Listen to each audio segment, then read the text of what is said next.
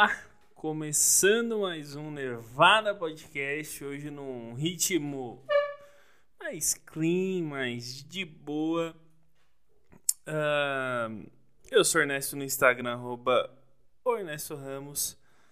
E o que eu vos trago nesse dia de hoje, o que eu prometi, pela primeira vez eu cumpro o que eu prometo nesse podcast, que é falar sobre o, os trapalhões, cara e, e tudo que, que cerca, e tudo que eu, que eu vi, que mais ou menos eu posso dizer que que sei, eu não sei muita coisa sobre os trapalhões, mas eu vi bastante coisas uh, que me deixaram, como eu dizer, bem feliz, bem, sei lá, alegre em saber. Não sei. Uh, eu nossa, tô meio com um pigarro na garganta. E um, um pescoço levemente com torcicolo, porque eu fui no show do Léo Lins e a gente ficou na ponta. Eu tinha que ficar com a cabeça virada para olhar pro palco e isso doeu um pouco a minha cabeça. Mas, não, não obstante, uh, vou falar sobre os Trapalhões, que para quem não sabe, os Trapalhões eram compostos por Didi, Dedé, Mussum e Zacarias, que formavam um quarteto Trapalhões. Os caras ficaram tipo, juntos uns 30 anos, mais ou menos. É, é, se eu não estou enganado, eles estão no Guinness Book como o grupo de comédia mais, que mais tempo durou uh, e tudo mais. Mas uh, em 95 foi isso? quando o Mussum morreu, morreu o Zacarias em 1990 e em 95 ou 94, 94, perdão, morreu o, o Mussum e daí os Trapalhões acabaram e Didi e Dedé foram para Portugal fazer na TV SIC de Portugal uh, que é um. que a Globo é meio dona dessa SIC, é, ou era, ou e é, sei lá. sei lá se é ainda. Mas eles tiveram um, um, programa durante três temporadas lá. Depois o Didi voltou e fez a turma do Didi. Enfim, daí o resto é, é história. Uh, e recentemente um documentarista chamado Rafael Spaca, eh, desde 2015, 16, eu acho, por aí, ele reuniu. Uh, ele está fazendo um documentário, então reuniu entrevistas de pessoas que trabalharam com os trapalhões e tudo mais para contar como é que era, como é que não era, e esse documentário vai sair esse ano ainda que coisa que eu tô muito louco para ver. Documentário dos Trapalhões. Quero saber as verdades, cara. Porque uma coisa que, que eu já comentei aqui, o divertido, o, o a magia, ele, ele tá no bastidor. É onde, é onde o mundo, o mundo de como é que eu vou dizer, um mundo de oportunidades, um mundo divertido, um mundo onde não existe, uh, como é que eu vou dizer, qualquer tipo de, de, vamos lá, de misericórdia, melhor dizendo. Porque é um ambiente em que é muito, é muito amplo, é um ambiente muito divertido, é um ambiente de muitas risadas, cara. O, o bastidor, ele tanto pode ser um ambiente em que as pessoas se odeiam, que é meio que vai falar esse documentário, embora embora ele se justifique uh, por alguns meios, umas formas humanas, melhor dizendo, por tudo que cerca o, os negócios envolvendo a, a vida do, do, dos trapalhões e de, de tudo mais, Embora não, enfim, não faz diferença nenhuma hoje em dia pra gente. Então foda-se, completamente não ligo para, para brigas do passado. É, as pessoas, dois já estão mortos e os outros dois estão aí vivos. Mas aí eu fui ver muita coisa dos trapalhões assim, cara, e era engraçado pra caralho. E parecia ser uma coisa assim, falando em termos televisivos, não parecia ser uma coisa assim muito difícil de ser produzida. Posso estar muito enganado, mas parecia ser uma produção assim, uh, apesar de, de, de, de, simples, muito bem feita, que é uma coisa bem difícil de, de, de acontecer.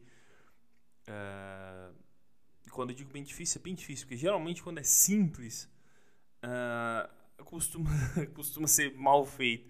E não é o caso dos Trapalhões, que era um humor meio simples, um humor. Meio não, era um humor simples que não. não não requer nenhum tipo de de informação adicional apenas a pessoa não precisava estar tá apegada a nenhuma notícia de momento a nada do tipo que a pessoa entendia que era uma piada dos trapalhões. E devia, e devia ser muito muito foda tu ver eles ainda ao vivo na ao vivo não mas eu digo uh, no período vigente deles na, na TV cara. Porque tu, tu vendo aquilo tu acha tu achava que porra a Globo devia amar os caras velho e daí tu que vai sair no documentário que, que já tá dito a Globo odiava os caras e contrataram eles porque eles ganhavam do Fantástico, cara. Aí, tipo, é a mesma coisa do, do cara em. Cara, se eu não posso me vencer ele, eu me junto com ele. A Globo foi lá com muitos dinheiros e levou os trapalhões para eles. E aí fizeram história, mas não era um humor que eles, que a Globo, instituição, gostava. Pouco esquisito, cara, porque hoje em dia eles veneram o que eles odiavam. Então é, é meio, meio, meio, meio louco, é meio sadomasoquista. Os caras sentir dor por ter que contratar e hoje em dia viram que fizeram uma coisa sensacional e imutável para nossa sociedade brasileira. E eu tô fazendo um, um, um estudo, eu acho que eu posso dizer, uh, que é de, de comediantes uh, antigos e da atualidade para buscar uma referência para o meu estilo de comédia, para aprimorar, para, enfim, fazer tudo do bom e do melhor para o público brasileiro. Então, estou num projeto de aumentar o meu meu número. Eu quero, eu quero esse ano, embora eu fiz poucas apresentações, uh, de modo que seja necessário eu ter um, um show solo e eu vou explicar por quê. Uh, eu preciso ter porque aqui tem pouca gente que faz e uma hora pode ser que eu necessite de mais piadas e eu não tenho um tempo de aprimoramento uh, que nem eu teria se eu tivesse em uma grande capital, por exemplo. Mas isso não é um problema porque eu, eu sou um gênio, um prodígio da comédia mundial que faço assim, chego no palco e faço ha, todo mundo morre de rir e esse prodígio irá se revelar ainda num, num futuro breve.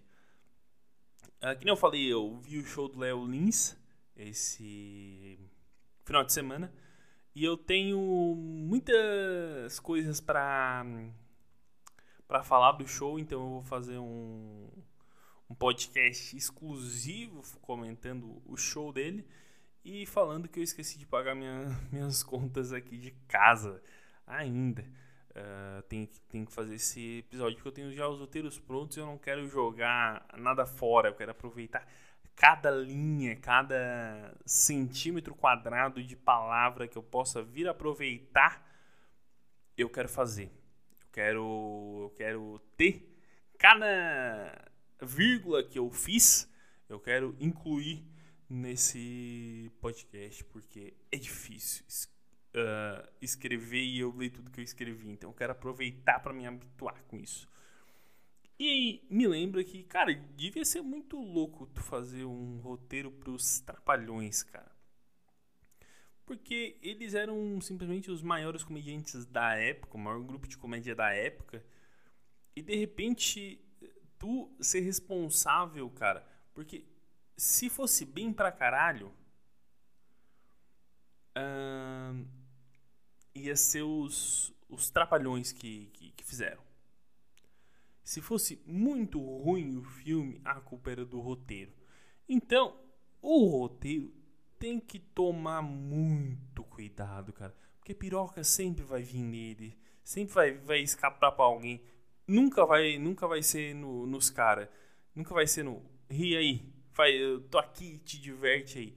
Muito embora eles, por terem um, um apreço da, das pessoas uh, muito grande, porque todo mundo gostava dos trapalhões, eles conseguiam atingir o riso mais fácil do que normalmente outros fariam.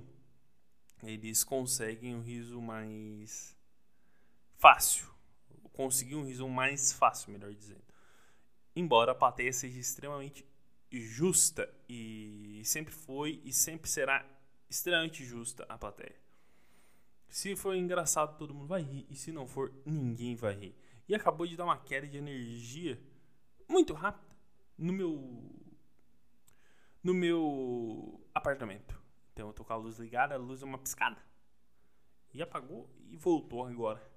E daí é de noite já, tô gravando agora às 10h53. Ou seja, eu tenho que acabar esse episódio em 20 minutos, porque eu vou ter uma meta que eu vou ter que falar 20 minutos para me acostumar a falar longos tempos com o microfone na frente da boca. Só que ajuda o fato de eu estar com muito sono também. Então eu tenho que dar sempre essa equilibrada uh, a mais no, no, no, Como é que eu vou dizer? Meu, na minha vida, na minha esperança de, de, de viver. O que mais que eu tinha separado para falar dos trapalhões, cara? Deixa eu ver. Deixa eu puxar aqui na minha memória. Ah, lembrei. Eu vi também um documentário esse final de semana, foi? É, acho que foi esse final de semana. Sobre o. Não, semana passada, perdão. Sobre o Mussum, cara. E, inclusive, eu gravei esse episódio semana passada porque eu tomei um porre de Cacildes. Sim, eu tomei um porre de Cacildes, a cerveja do Mussum. E por incrível que pareça, é uma cerveja boa, cara. É uma cerveja de uma lata laranja, grande e boa. Não é uma, não é uma cerveja ruinzinha, não. É uma cerveja boa e é do Mussum. Eu vou até ver o preço dela na internet aqui. Vou pesquisar na, na internet para ver se a cerveja na internet é mais barata do que no mercado. Porque eu já procurei essas. Mesmo preço. O mesmo preço. Porra, o mais cara na Casas Bahia. Quem é que vai pagar um, R$3,90 parcelado em uma vez sem juros? Posso comprar uma cerveja Cacildes no na Casas Bahia eu não sei quem, quem comprou a cerveja na Casas Bahia. Eu não sou essa pessoa e nem quero ser. Uma pessoa que vai numa loja e em vez de comprar, sei lá, um, liquidificador, compra hum, cerveja. E é uma cerveja boa, é uma cerveja laranja. E por que, que ela era laranja? Não sei, mas é uma cor que particularmente parece que quando eu tomo cerveja que são laranjas, eu gosto mais. É uma é uma característica minha. Se eu tomar uma cerveja que é laranja, eu tendo a gostar dessa dessa cerveja automaticamente. E os trapalhões, muito embora antigos, eles formaram três gerações de, de, de, de pessoas que que, que acostumaram a ver aquele, aquele estilo de humor, que é um estilo de humor, que eu já falei, um estilo de humor simples e por vezes inocente e adulto, porque um dado momento eles falaram que os Trapalhões era para adulto, mas quem gostava era criança. É, eles falaram: "Ah, nosso humor é para adulto". Aí ia ver quem curtia era criança. Então é, era um pouco deturpado, deturparam o humor dos Trapalhões. Um, puxa vida, uma grande pena para a sociedade. Eles formaram três gerações de, de, de, de comediantes, de comediantes também e de pessoas que, que foram influenciados por por tudo por tudo aquilo que eles representaram para aquela sociedade. E se tu reparar uma coisa, isso é o que eu, se tu chegou até aqui é porque tu, tu realmente ouviu. Eu tô falando tudo e sem dizer nada, mas é, é de propósito. É uma é uma técnica que eu tô treinando para fazer comédia, que é falar e não falar ao mesmo tempo. É uma técnica nova. Eu sei que tá extremamente sem graça isso que eu tô fazendo, tem graça nenhuma, mas é uma técnica de comédia que eu tô, criei para mim mesmo e eu tô inventando para mim mesmo. Para conseguir atrair uh, graça através do que eu tô falando. Enquanto eu procuro também uh, coisas engraçadas para escrever. Porque eu estou escrevendo o meu show solo. E é chato. É chatíssimo. Tu não, não te diverte em nada. Tu não sabe se é engraçado ou não, cara. Tem só numa folha no papel. E é, é incrível porque os trapalhões antigamente eles faziam as coisas, mas eles não sabiam se era de verdade engraçado, porque era na TV, cara. A TV tu não tem uma noção se realmente é engraçado só vai. Na época, tu só sabia outro dia. Hoje, por mais que seja instantâneo, isso eu posso dizer porque eu tenho vinculações com a TV da cidade, por causa da produtora que eu faço parte. Uh, a gente tem uma, um comediante lá que faz a Adelaide, faz o personagem de Adelaide. Um, ele faz lá só que o estúdio, a gente fica sozinho no estúdio, tu não sabe, cara, o que, que é a outra pessoa, tu não tem uma reação imediata que é a reação de plateia. Reação de plateia é muito. É, é muito. É que tá subindo gente no, no prédio, então daí eu dei uma reduzidinha só pra não parecer muito esquisito. Ah, essa reação de plateia que tu tem quando tu tem literalmente uma plateia, eles não tinham, cara. E mesmo assim, para mim é louco, porque parece que eu queira trabalhar com comédia, eu eu ainda, como é que eu vou dizer? Eu ainda dependo muito da pessoa olhar e rir. E quando tá fazendo, cara, tu não pode rir no meio da sketch. tá ligado? Tá fazendo uma sketch. Ah, que genial isso aí. Não, tá todo mundo em silêncio e o cara fazendo. Não pode vazar áudio de um, de outro. E mesmo assim era extremamente engraçado. Um, por tudo mais, dever, deveriam receber feedback por carta, enfim, uh, dizendo que era engraçado e tudo mais, uh, que era o que embasava e fora o, o Ibope, né? Mas isso ainda para mim é louco da, da TV ou da internet em si, cara, porque às vezes tu pode estar tá fazendo uma coisa na internet e tem, sei lá, um monte de pessoa te xingando e tu vai na rua e as pessoas te adoram. Tu encontra as pessoas na rua, todo mundo te ama, mas na internet te odeia. Então é, é esse conflito que é gerado, uh, embora seja extremamente divertido o trabalho na TV e tudo mais, mas o fato do, do, da resposta imediata do público tu não ter na frente é, é uma coisa assim surreal é, surreal de, de, de, tenso, porque tu não sabe tu não sabe para onde é que vai, tu não sabe como é que a pessoa vai receber e se tu tá vendo a plateia tu tem a extrema controle e noção de tudo que está sendo feito no, no, no, momento e tu tem controle da situação. Eu acho que eu consegui me expressar, né? Uh, eu vou finalizando esse episódio por aqui. Eu estou extremamente cansado, fiz bastante coisa hoje. Dormi tarde pra caralho ontem. Então é isso, gente. Eu vou ficando por aqui. Eu sou Ernesto no Instagram, arroba o Ernesto Ramos. Acabando levado podcast. Um beijo e